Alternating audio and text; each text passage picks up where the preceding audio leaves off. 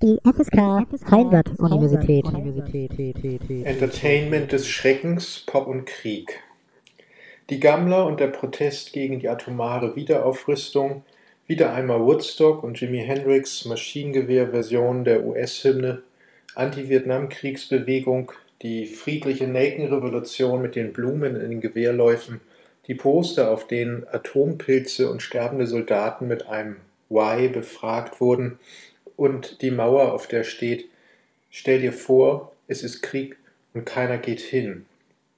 Yoko Ono und John Lennon, Give Peace a Chance, während eines Bad-Ins aufgenommen am 2. Juni 1969, Ginger Bakers Air Force, Manfred von Richthofen als der Rote Baron, als Comicfigur kämpft Snoopy gegen ihn, in der Popmusik besungen von Royal Guardman 1966, Ostermärsche einerseits, New Wave andererseits, dazwischen Punkrock, The Clash, Hate War, schließlich Hardcore, Bands, die sich Wartime nennen, NATO-Doppelbeschluss, SDI, Ab- und Aufrüstung als Themenkonsens der 80er, auch in der Popkultur, zum Beispiel Joseph Beuys, Wir wollen Sonne statt Reagan, in Frieden leben, Nicole, ein bisschen Frieden und natürlich die Bots, überhaupt die Friedensbewegung, das Friedenszeichen. Bis auf Picassos weißer Taube gibt es keine wirkliche Friedenssymbolik, auch wenn es um Frieden geht, bedient sich die Popkultur bei der symbolischen Gewalt des Krieges. Eine wie auch immer kodierte Adaption militärischer Accessoires gehört zu fast allen Popkulturen, von den Fliegerlederjacken der Halbstarken bis zu den Parkers der Mods und der Camouflagebekleidung im Techno oder proletarischen Jugendszenen von der Mode der Neonazis ganz zu schweigen. Krieg kann in sehr verschiedener Weise Thema der Popkultur sein. Als Thema, um sich musikalisch zum Krieg zu äußern, Dabei muss es nicht um eine explizite Antikriegshaltung gehen, die Thematisierung des Krieges kann auch Verherrlichung des Krieges sein. Zweitens, als Thema, um sich musikalisch zu Phänomenen zu äußern, die in ihrer realen Gewalt als kriegsähnlich wahrgenommen werden. Es herrscht Krieg in den Städten, der Krieg der Geschlechter und so weiter. Drittens, als Thema, um Gefühlszustände durch die Kriegssymbolik glaubhafter oder dramatischer zu gestalten. Love is a Battlefield im Kriegsgebiet der Liebe. Krieg als emotionaler Ausnahmezustand, beziehungsweise werden emotionale Ausnahmezustände als Krieg erfahren. Die Popkultur, die es vordergründig mit einem sehr begrenzten Reservoir an Emotionen zu tun hat, findet im Krieg treffende Bilder. Viertens als Allegorie. Das heißt, es geht gar nicht um den Krieg und das, was er symbolisiert, sondern um die Bedeutung der Kriegssymbolik im Sinne der Vergänglichkeit, Zerstörung und gleichzeitig Neuanfang, Erneuerung. Krieg als Thema der Popkultur wird dadurch zur Allegorie der Popkultur selbst, Punk als Krieg gegen das Establishment, die Inszenierung der Bandenkriege im Gangsterrap. Fünftens als Symbolik für Streitigkeiten innerhalb der Popkultur. Metallica führt Krieg gegen Napster, Cobby kills Music. Dann als verselbstständigte Symbolik ohne Kriegsbezug, also als dramatisches Mittel musikalischer und popkünstlerischer Inszenierung, Krieg als Show-Element, Militarisierung der Popkultur durch Mode und musikalische Stereotypen. Siebtens als Themenvermeidung, also die Überinszenierung des Krieges, um einen tatsächlichen Krieg auszublenden. Das bedeutet Verharmlosung des Krieges durch die Popkultur. Im Übrigen kann auch der Frieden durch Inszenierung verharmlost werden. Schließlich als immanentes Thema der Popkultur insgesamt kein Pop ohne Krieg, alle maßgeblichen Elemente der Massenkultur sind zugleich Elemente des Krieges. Ein Zusammenhang zwischen Krieg und Pop ist offensichtlich. Diesen Zusammenhang zu leugnen, hieße den Strukturzusammenhang von Gesellschaft überhaupt zu leugnen, Allerdings ist bloß mit dem Verweis auf irgendwelche Zusammenhänge über deren Bedeutung noch nichts gesagt. Der Zusammenhang zwischen Pop und Krieg erscheint mitunter bloß konstruiert, dann auch zu selbstverständlich und naheliegend. Zu sehr hat Krieg metaphorischen Beiklang, zu unspezifisch sind die Begriffe Pop und Krieg. Durchaus gibt es gegen solche assoziative Oberflächlichkeit auch Argumente gegen einen Zusammenhang zwischen Pop und Krieg. Kurzum, man kann in einer ästhetischen Betrachtung beider Phänomene unterschiedliche Blickwinkel einnehmen und erhält unterschiedliche Resultate. Auch deshalb, weil in der ästhetischen Perspektive schon der Krieg als ästhetisches Phänomen oder als Kunstform präjudiziert ist. Ebenso, weil Popkultur im Fokus einer ästhetischen Form der Gewalt gedeutet wird, die eben jener ästhetischen Kriegswahrnehmung zugehörig ist. Das Gemeinsame von Krieg und Pop ist die Sensation, das Spektakel. Eine derart auf die Ästhetik konzentrierte Perspektive vermag also den ästhetischen Zusammenhang von Pop und Krieg nur redundant zu bestätigen. Zum Beispiel indem Krieg und Pop als gleichermaßen sinnstiftend oder wahlweise sinndestruierend beschrieben werden. Zum Beispiel indem Krieg und Pop gleichermaßen als Ausnahmezustände gedeutet werden, eine Schlacht, ein besonderes Konzerterlebnis. Ästhetisch betrachtet ist ein Krieg bereits ein kulturelles Phänomen, arbeitet mit Effekten künstlerischer Inszenierung. Der Ort, an dem ein Krieg stattfindet, ist die Bühne, der Schauplatz, Kriege können zum Drama werden, zur Tragödie. Die Ästhetisierung des Krieges ist seine ideologische Funktion. Sie dient der Repräsentation von Macht und bietet zugleich ein effektvolles Instrumentarium, welches auch in der Kultur Anwendung finden kann. So gehört zur kulturellen Repräsentation politischer Macht die Demonstration militärischer Stärke. Krieg und Popkultur nutzen ähnliche Strategien der Ästhetisierung, der Inszenierung und der Illusion, Ihr Zusammenhang ist historisch in der Entwicklungslogik der Neuzeit begründet im Kapitalismus.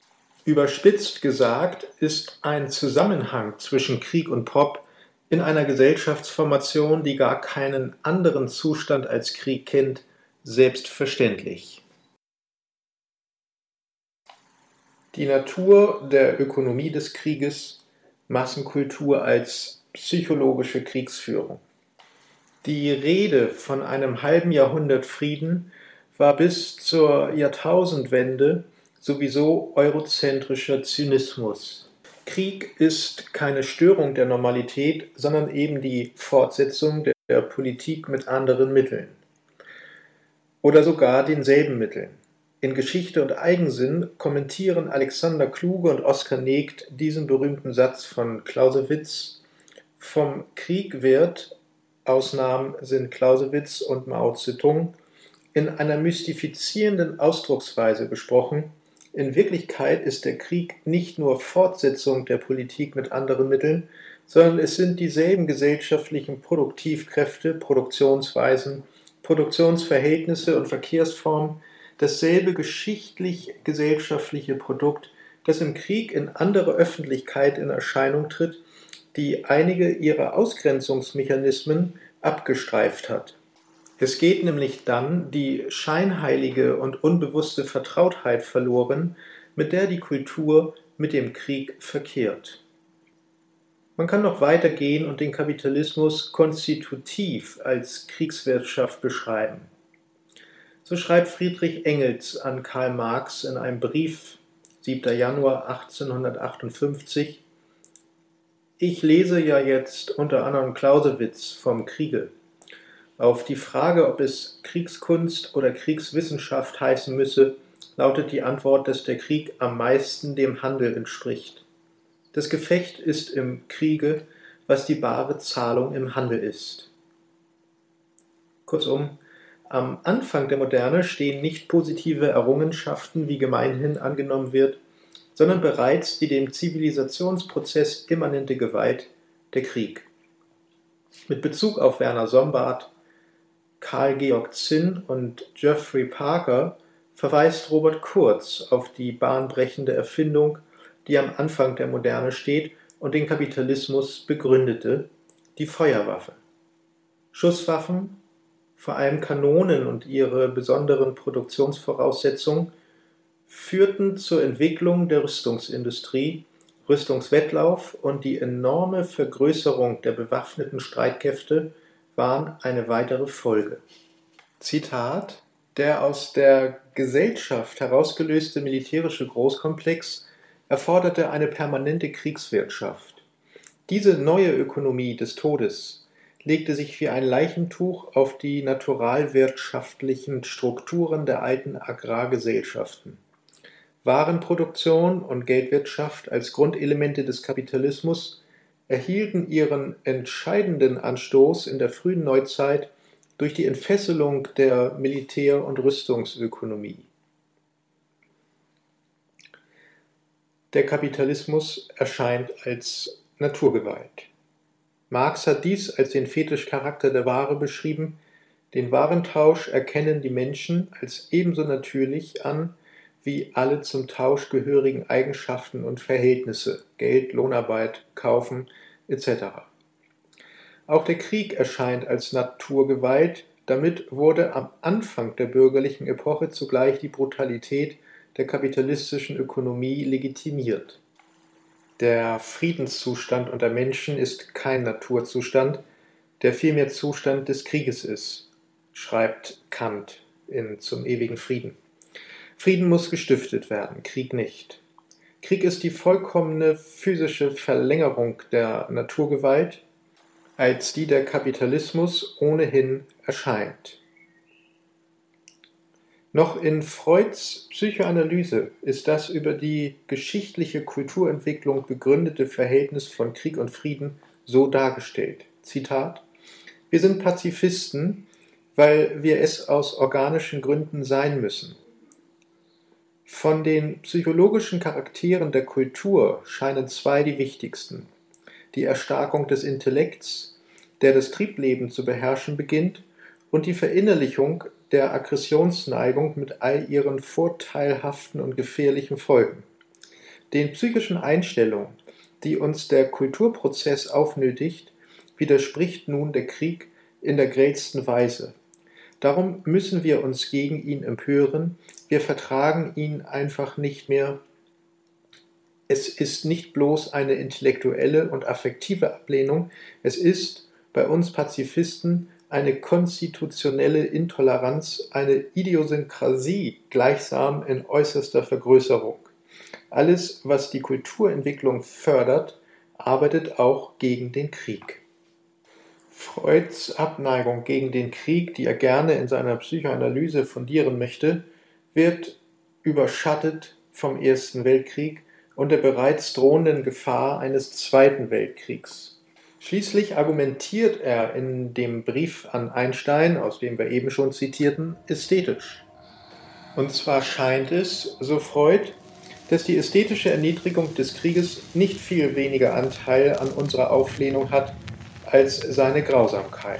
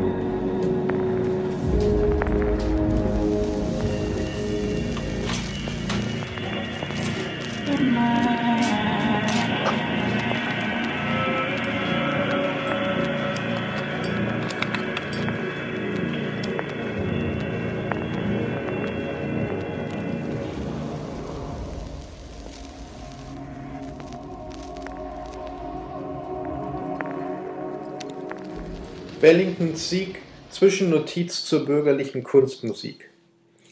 Solche ästhetischen Erniedrigungen und Grausamkeiten des Krieges haben allerdings den Krieg bereits für die bürgerliche Kunst interessant gemacht. Schon in Shakespeares Komödien, Historien und Tragödien ertönen reichlich Kriegssignale und Totenmärsche. Krieg ist als Verherrlichung wie als Anklage ein wiederkehrendes Thema der bürgerlichen Kunstmusik. Noch im 19. Jahrhundert gab es eine bezeichnende Nähe zwischen dem offiziellen Musikbetrieb und der Militärmusik. Viele Komponisten begannen ihre Laufbahn in der Militärmusik. Die positive Darstellung des Krieges, die zu damaligen Zeiten sehr üblich war, galt zumeist der Heldenverehrung, so etwa noch Beethovens dritte Sinfonie, die Eroica, die zunächst Napoleon gewidmet war. Diese Form der musikalischen Heldenverehrung findet sich im 20. Jahrhundert nur noch bei Schostakowitsch, allerdings als sozialistische Ehrung der Roten Armee gegen Faschismus und Krieg, die siebte Sinfonie, die sogenannte Leningrader. Ansonsten ist das 20. Jahrhundert von der NS-Musik abgesehen in diesen musikalischen Bereichen von einer offensiven Antikriegsposition bestimmt die macht sich etwa auch darin bemerkbar, dass versucht wurde, auf die musikalischen Effekte der typischen Kriegssymbolik zu verzichten. Schostakowitsch hat in seiner zehnten Sinfonie, eine Friedenssinfonie, bewusst auf die Klanggewalt der Bläser verzichtet. Es finden sich auch Beispiele für eine frühe Verselbstständigung der musikalischen Kriegssymbolik, so etwa Haydns Sinfonie Nummer 100, die ihren späteren Beinamen Militärsinfonie lediglich dem Auftreten der sogenannten türkischen Schlaginstrumente Triangel, Becken und große Trommel im zweiten Satz Allegretto und dann gegen Ende des Finales verdankt. Das galt seinerzeit als ungewöhnlich. In der Mitte des zweiten Satzes taucht ein Signalthema auf, welches Gustav Mahler für den Beginn seiner fünften Sinfonie inspiriert zu haben scheint in Mahlers Musik sind häufig Signalhörner zu hören oder Marschrhythmen. Das war allerdings zu seiner Zeit schon so geläufig, dass niemand hier explizit von Militärsinfonien sprechen würde. Wenn es um den Einsatz von Trommeln geht, kann freilich die gesamte Popmusik als Militärmusik bezeichnet werden. Autoren wie Friedrich Kittler oder Paul Virilio haben darauf hingewiesen, dass die moderne Unterhaltungselektronik zum Großteil ein Produkt der Militärtechnik ist. Auch in der technischen Hinsicht fußt die Popkultur auf dem blutigen Boden des Krieges. Die Spuren einer Parallelentwicklung von Krieg und Kulturtechnik reichen jedoch weiter zurück.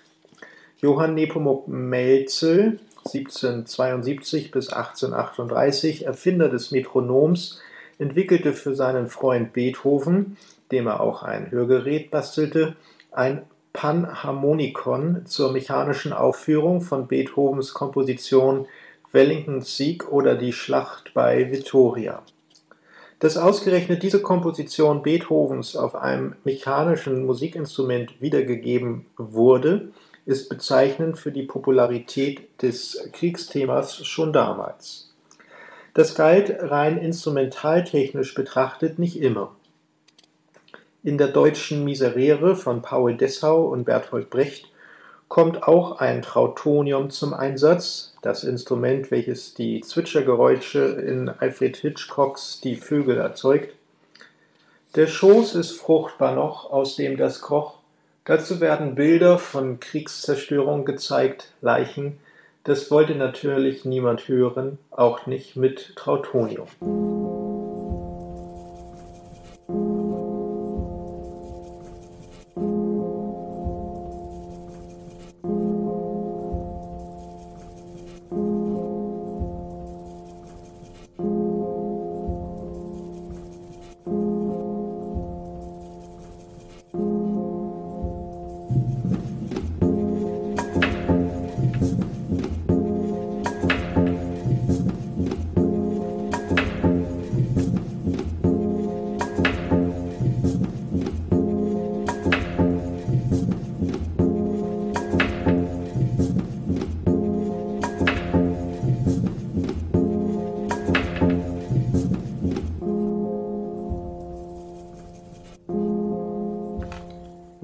The Worlds, der erste Krieg im Zeitalter der technischen Reproduzierbarkeit, war ein Hörspiel. Es soll hier nicht um Science Fiction gehen, auch nicht um Film und Hörspiel, aber eine kleine Zukunftsspekulation sei erlaubt. Wenn gleich morgen Wesen von fremden Welten auf der Erde landeten, angenommen mit nicht sehr guten Absichten, und wenn sofort alle Radio- und Fernsehstationen darüber berichteten, gäbe es eine Massenpanik? Filme wie Independence Day und auch schon die japanischen Science-Fiction-Godzilla-Filme, in denen rasant schnell Millionenstädte vernichtet werden, zeigen zwar im Augenblick der Katastrophe ein paar Menschen in Angst, vor der Unmittelbarkeit ihres Todes fliehend, sie zeigen aber ganz selten nur Massenhysterien, wirkliche gebotene Panik. Kämen nun entsprechende Realmeldungen über den Rundfunk, auch hier bliebe eine solche Panik aus. Schon Tschernobyl, auch der Golfkrieg, schließlich der NATO-Krieg bleiben ohne nennenswerte Panikreaktion, wenn sich auch vereinzelt panische Betroffenheit regt. Die Popkultur hat uns an den möglichen Wirklichkeitsschrecken gewöhnt, hat so viele Kriege an so vielen Orten inszeniert, ausgefochten, die Erde tausendfach im Film vernichtet. Kaum eine Kreatur, die plötzlich an der Haustür klingelte, könnte uns in so einen panischen Schock versetzen. Wir kennen sie bereits. Jeff Wayne hat 1978 eine Musical Version of The War of the Worlds veröffentlicht. Eine Doppel-LP mit bemüht berühmter Besetzung wie Richard Burton oder Julie Cavington. Es ist eine mitunter spannend musikalische Version des Romans von H.G. Wells, der von der Invasion von Marskreaturen berichtet Jeff Wayne schlängelt sich durch die Genres, bietet Disco-Anleihen, funkige Synthesizer-Linien, ebenso auch orchestrale Passagen, etwas Prog-Rock, Folk-Rock. Ähnlich wie bereits The Who mit Quadrophenia arbeitet auch er mit einer Art Leitmotivtechnik. So ertönen die Marsbewohner stets mit einem Ula-Schrei, wie in H.G. Wells Original im Übrigen. Die musikalische Geschichte hat keinerlei Bezug zur Realität, bezieht sich nicht einmal auf die Gegenwart. Andere Wells-Adaptionen, wie zum Beispiel Kampf der Welten von Barrick Kyndon 1952, verlagert den Marsianerangriff in die Gegenwart. Tatsächlich wird der Krieg als die bislang größte Katastrophe beschrieben, ohne Verweis auf die Kriege des 20. Jahrhunderts. Von sechs Millionen flüchtenden und sterbenden Menschen ist die Rede. The Root of Civilization, The Massacre of Mankind. Den einzigen Realitätsbezug gibt es am Schluss. London ist verwüstet, aber die Marsianer sind besiegt, an Krankheiten gestorben, destroyed by the on thing against which they had no defense, earthly bacteria. The war is over, Life Can Begin Again. Dann folgt ein Epilog. It is today at NASA Control, Pasadena. Two spacecraft have landed on Mars. Communications are suddenly lost with the two craft on Mars. The flight controller sees a green flare spurting from Mars towards Earth. The hammering grows louder, and then, abruptly, There's silence. Zitate aus dem Booklet. So gibt es ganz zum Ende noch einen kleinen Grusel. Ohne Musik verhallen die Rufe der Astronauten. Das ist freilich keine Erinnerung an die Wirklichkeit, sondern die Hommage an die berühmte Hörspielversion des H.G. Wells Romans von Orson Welles. Als Welles Hörspiel 1938 im amerikanischen Rundfunk gesendet wurde, löste es angeblich eine Massenpanik aus, Viele nahmen die Geschichte im Reportagestil ernst und es dämmerte allmählich, dass wir die Zahl der Spinner in Amerika unterschätzt hatten, sagte Wells. Vermutlich resultierte die Panik weniger aus der konkreten Furcht vor einem Krieg als aus dem Unbehagen in der Kultur, welche ihren Effekt in einer panischen Reaktion vor Technik hat. Der Schock, den Wells Hörspiel auslöst, ist in der Technik der Radioreportage begründet, Dies war der im Rundfunk übertragene Krieg. Auch Wells Geschichte ist als Auseinandersetzung mit der Technik zu lesen, dass der Mensch durchaus technisch unterentwickelt ist. Zwei Jahre vor der Hörspielsendung schreibt Walter Benjamin in seinem Aufsatz Das Kunstwerk im Zeitalter seiner technischen Reproduzierbarkeit, der imperialistische Krieg ist in seinen grauenhaftesten Zügen bestimmt durch die Diskrepanz zwischen gewaltigen Produktionsmitteln und ihrer unzulänglichen Verwertung im Produktionsprozess. Er ist kein Sklavenaufstand der Technik, die am Menschenmaterial die Ansprüche eintreibt, denen sich die Gesellschaft entzogen hat. Fiat ars, periat mundus, sagt der Faschismus und erwartet die künstlerische Befriedigung der von der Technik veränderten Sinneswahrnehmung, wie Marinetti bekennt, vom Kriege. Das ist offenbar die Vollendung des La Polar. Die Menschheit, die einst bei Homer ein Schauobjekt für die olympischen Götter war, ist es nun für sich selbst geworden, ihre Selbstentfremdung hat jenen Grad erreicht, der sie ihre eigene Vernichtung als ästhetischen Genuss ersten Ranges erleben lässt. So steht es mit der Ästhetisierung der Politik, welche der Faschismus betreibt, der Kommunismus antwortet ihm mit der Politisierung der Kunst. Auf einer der Hauptbühnen der Kulturindustrie findet die Inszenierung des Krieges statt. Die Möglichkeit der eigenen Vernichtung hat die Menschheit im 20. Jahrhundert in verschiedenen Spielarten ausprobiert. Krieg ist dafür die allgemeine Metapher. Die Ideologie des Friedens, die nach dem Zweiten Weltkrieg sich gleich als angebliche Friedfertigkeit der kapitalistischen Produktionsweise durchsetzte, wurde vor allem mit den Mitteln des Pop inszeniert wobei der Pop sich wiederum der Waffen des Krieges bediente, die ja scheinbar unbrauchbar herumstanden. Schwerter zu Flugscharen hieß jetzt, dass die elektronischen Schaltungen, die vorher Bomben steuerten, Hi-Fi-Technik wurden. Die Antwort auf die Frage, warum die militärische Abschreckung funktionierte, ist auch in der Popkultur zu suchen. Die Panik der Spinner in Amerika war wahrscheinlich eine letzte irrationale Regung gegen die technische Übermacht der Massenkultur. Wells Krieg der Welten muss als Präzedenzfall einer Ästhetisierung der Politik gehört werden, als gescheitertes Experiment, ob diese auch unter damaligen US-demokratischen Bedingungen möglich war. Zeitgleich hat der Nationalsozialismus eine andere Technologie der Massenkultur durchgesetzt. Vom Lichtdom über die Olympiade, von den ersten Fernsehsendungen im Dritten Reich bis zu den Tagen der deutschen Kunst, das waren Strategien des Mainstreams, die erst später demokratisiert von der Popkultur übernommen wurden.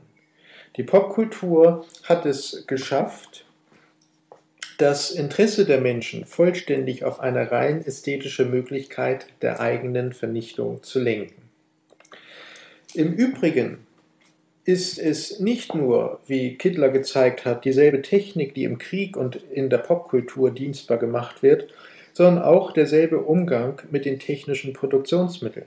Beides. Popkultur und Krieg braucht Vertrauen und schafft Vertrauen, dass der Rundfunk als Propagandainstrument für den Kriegsfall geeignet ist, hat Benjamin bereits Anfang der 30er Jahre geahnt, mit dem Volksempfänger wurde das umgesetzt.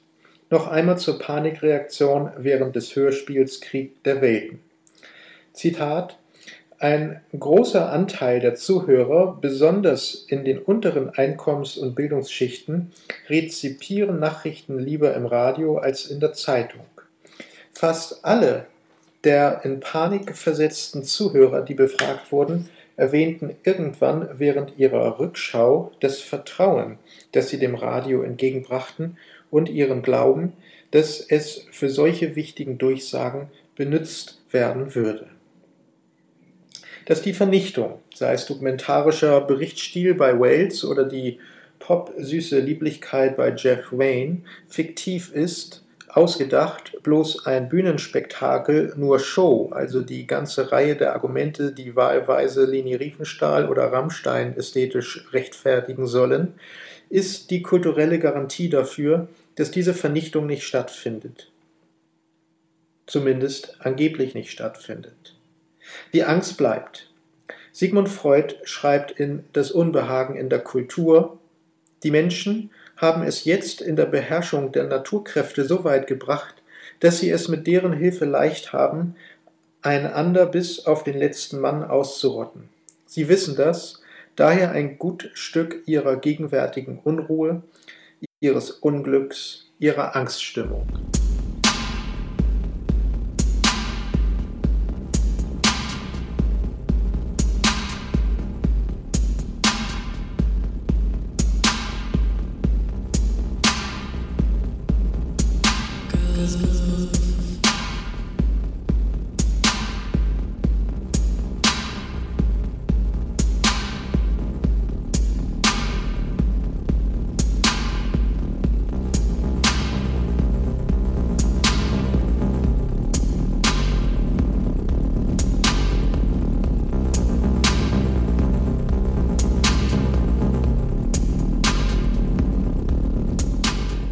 Unschuld der Boys. Die schärfste Herausforderung für das Gefühl ist der Krieg.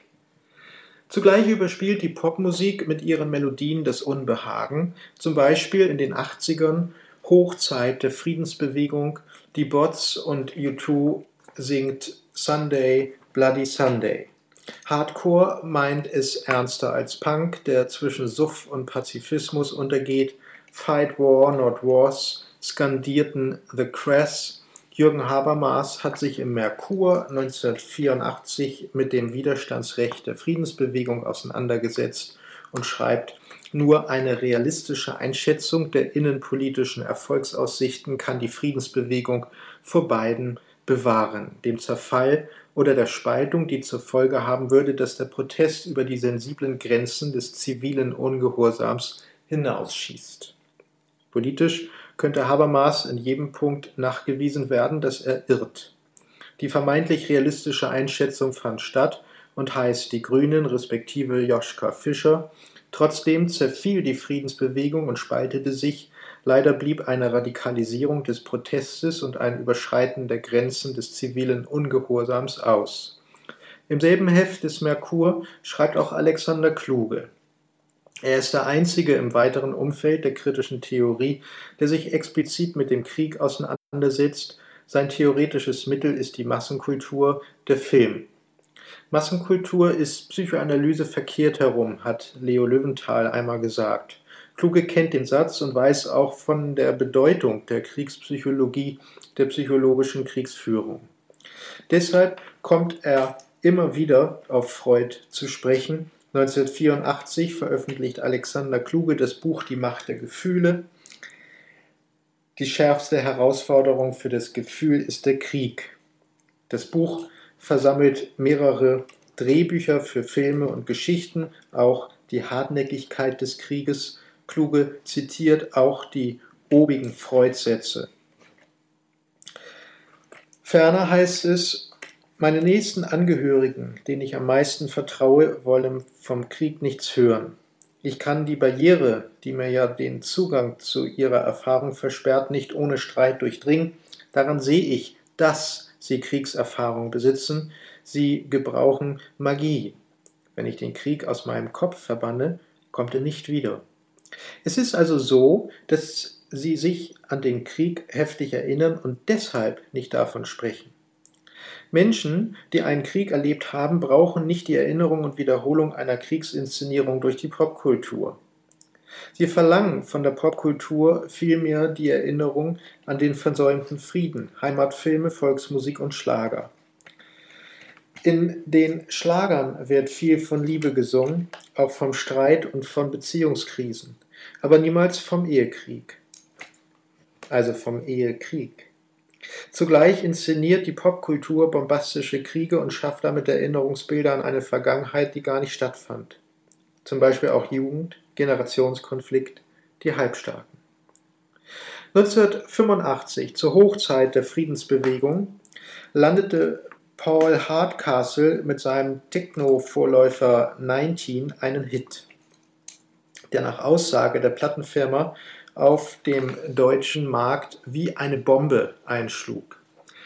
Es geht um die Unschuld der Boys. Eine deutsche Version wurde produziert, der spärliche Hintergrundgesang eines weiblichen Chors blieb englisch. Der Nachrichtensprecher Wilhelm Wieben spricht den Originaltext auf Deutsch, Scratch-Effekte machen daraus einen Rap. Was Krieg mit Pop zu tun hat, ist eigentlich gleichgültig für den Krieg. Was Pop allerdings mit Krieg zu tun hat, kann sich im Pop-Alltag nicht zeigen, nur im Krieg. Zitat. Ein Krieg zum Beispiel stört die Alltäglichkeit. Er löst gewaltsam Menschen aus ihrer Umwelt, reißt sie aus ihrer Arbeit, führt sie aus ihrer vertrauten Welt.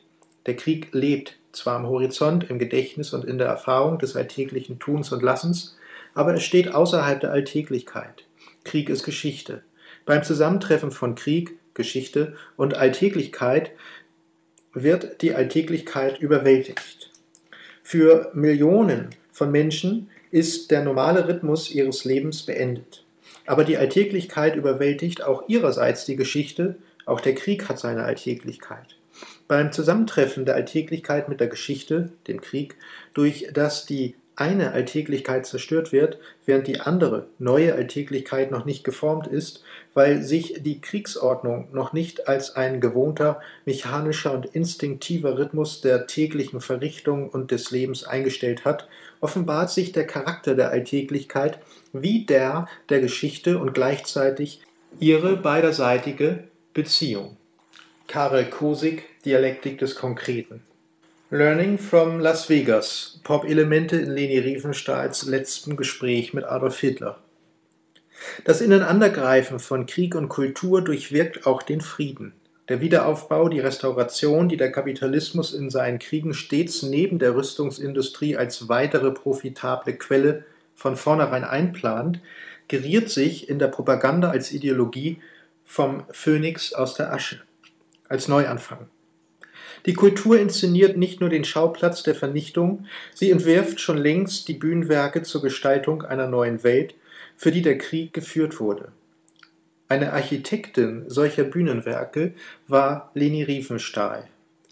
Ihre filmischen Inszenierungen gleichen den großen Popshows, ihre Ästhetik ist freilich die Ästhetisierung der Politik, sie ist auf den Faschismus nicht angewiesen, kann auch von der Demokratie übernommen werden, zum Beispiel in der Postmoderne, die mit einer ähnlichen Freude am Erhabenen auch ohne Kriegszerstörung ganze Städte verpflanzt. Venedig steht mittlerweile komplett in Las Vegas. Leni Riefenstahl trifft 1944 ein letztes Mal Adolf Hitler. In ihren Erinnerungen notiert sie, die frühere Begeisterung, die ich für Hitler empfunden hatte, war abgekühlt, die Erinnerung daran lebte noch in mir. Meine Gefühle bei dieser Begegnung blieben zwiespältig, vieles störte mich an ihm. So war es unerträglich, wenn Hitler von den Russen als Untermenschen sprach. Diese pauschale Verurteilung eines ganzen Volkes das so große Künstler hervorgebracht hat, verletzte mich tief. Auch fand ich es schrecklich, dass Hitler keinen Weg fand, diesen hoffnungslosen mörderischen Krieg zu beenden. Zuerst sprach er ausführlich über den Wiederaufbau Deutschlands nach Kriegsende. Er führte auf, dass er viele Fotografen und Spezialisten beauftragt habe, von allen Kunstwerken, Kirchen, Museen, historischen Gebäuden Fotografien anzufertigen, nach denen alles naturgetreu nachgebildet werden solle. Deutschland, sagte er mit Pathos, wird schöner denn je aus den Trümmern entstehen. In the Mood. Wie klingt Kriegsstimmung? American Petrol, Moonlight Serenade, In the Mood und so weiter. Der Big Band Sound der späten Swing-Ära, das zackige, der synkopierte Marsch, die gedämpften Posaunen und Trompeten, die sich mit dem noch jungen Saxophon kleine Gefechte liefern. Erstmalig war die Popmusik von einem jazzorientierten Stil geprägt, wenn auch unter weißer Vorherrschaft, die sich auch musikalisch bemerkbar machte. Die Zeit zwischen dem Ersten Weltkrieg und dem Zweiten Weltkrieg war die Zeit, in der Popmusik entstand. Blues, Hot Jazz, Boogie Woogie. Eine für die populäre Alltagskultur des weißen Bürgertums prägende Zeit, die dann etwa mit dem Blue Note Label 1939 vom emigrierten Alfred Lyon gegründet eine entscheidende Wende erfuhr. Der Begriff der Kulturindustrie, von Adorno und Horkheimer theoretisch entwickelt, bekommt Konturen. Zugleich Great Depression, Fordismus und der New Deal.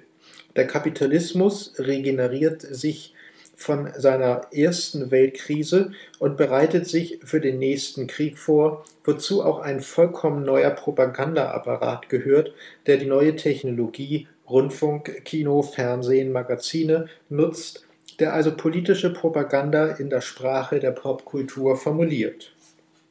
Aber wie macht sich diese neue populäre Propagandamusik der Massenkultur musikalisch bemerkbar?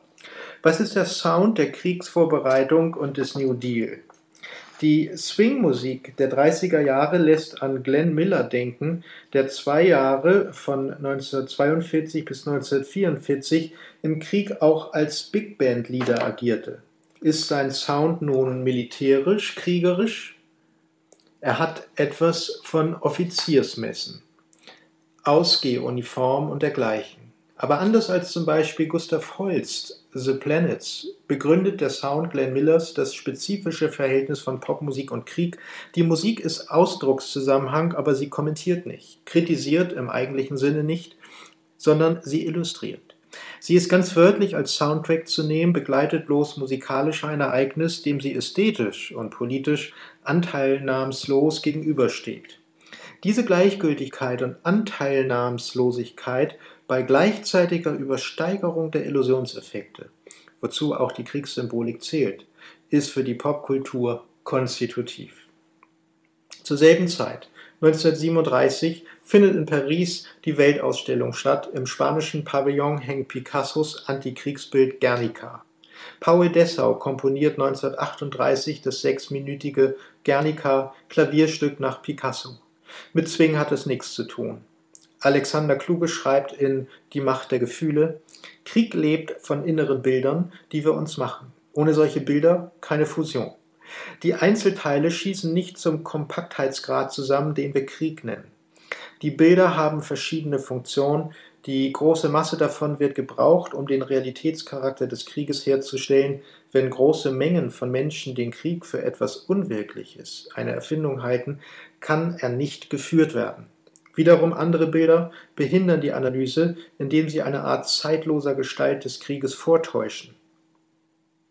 Picassos Bild ist mittlerweile zur Beigabe im Wechselrahmen fürs Wohnzimmer geworden. Auch Paul Dessaus Musik taugt nicht dazu, den Realitätscharakter des Krieges herzustellen oder die zeitlose Gestalt des Krieges zu zeigen. Glenn Millers Musik schon.